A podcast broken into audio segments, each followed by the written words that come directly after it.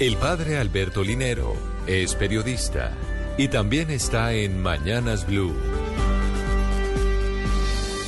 6 de la mañana, 48 minutos. Amicus plato sed magis amica veritas.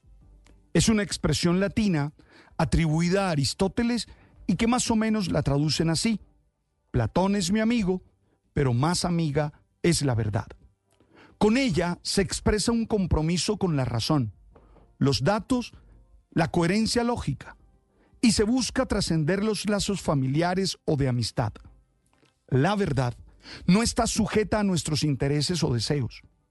Para ser honestos con nosotros mismos y con quienes nos rodean, necesitamos criterios y normas morales que no se subordinen a situaciones específicas.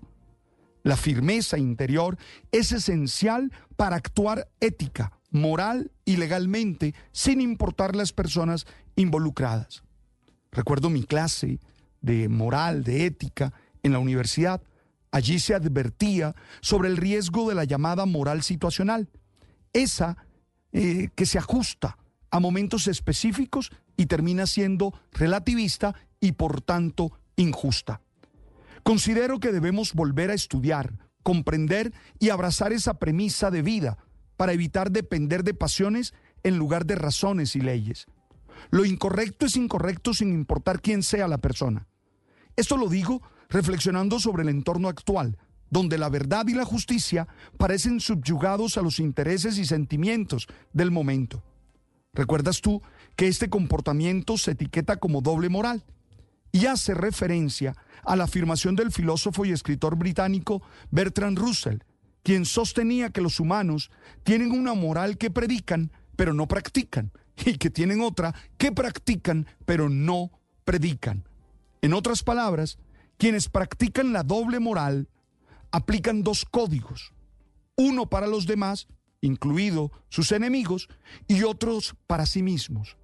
La doble moral se manifiesta al declarar algo bueno solo porque lo hace un amigo o un compañero, mientras que se consideraría malo si lo hiciera un adversario. Tal vez esto puede explicar lo que está pasando hoy en Colombia, donde nos encontramos que muchos terminan declarando bueno lo que antes declaraban malo, o viceversa. Oye, eso nos lleva a injusticia, que quede así claro. Por eso, es el momento de revisar los valores éticos y morales, esos que nos guían en estos días, para poder construir una sociedad que sea verdaderamente justa.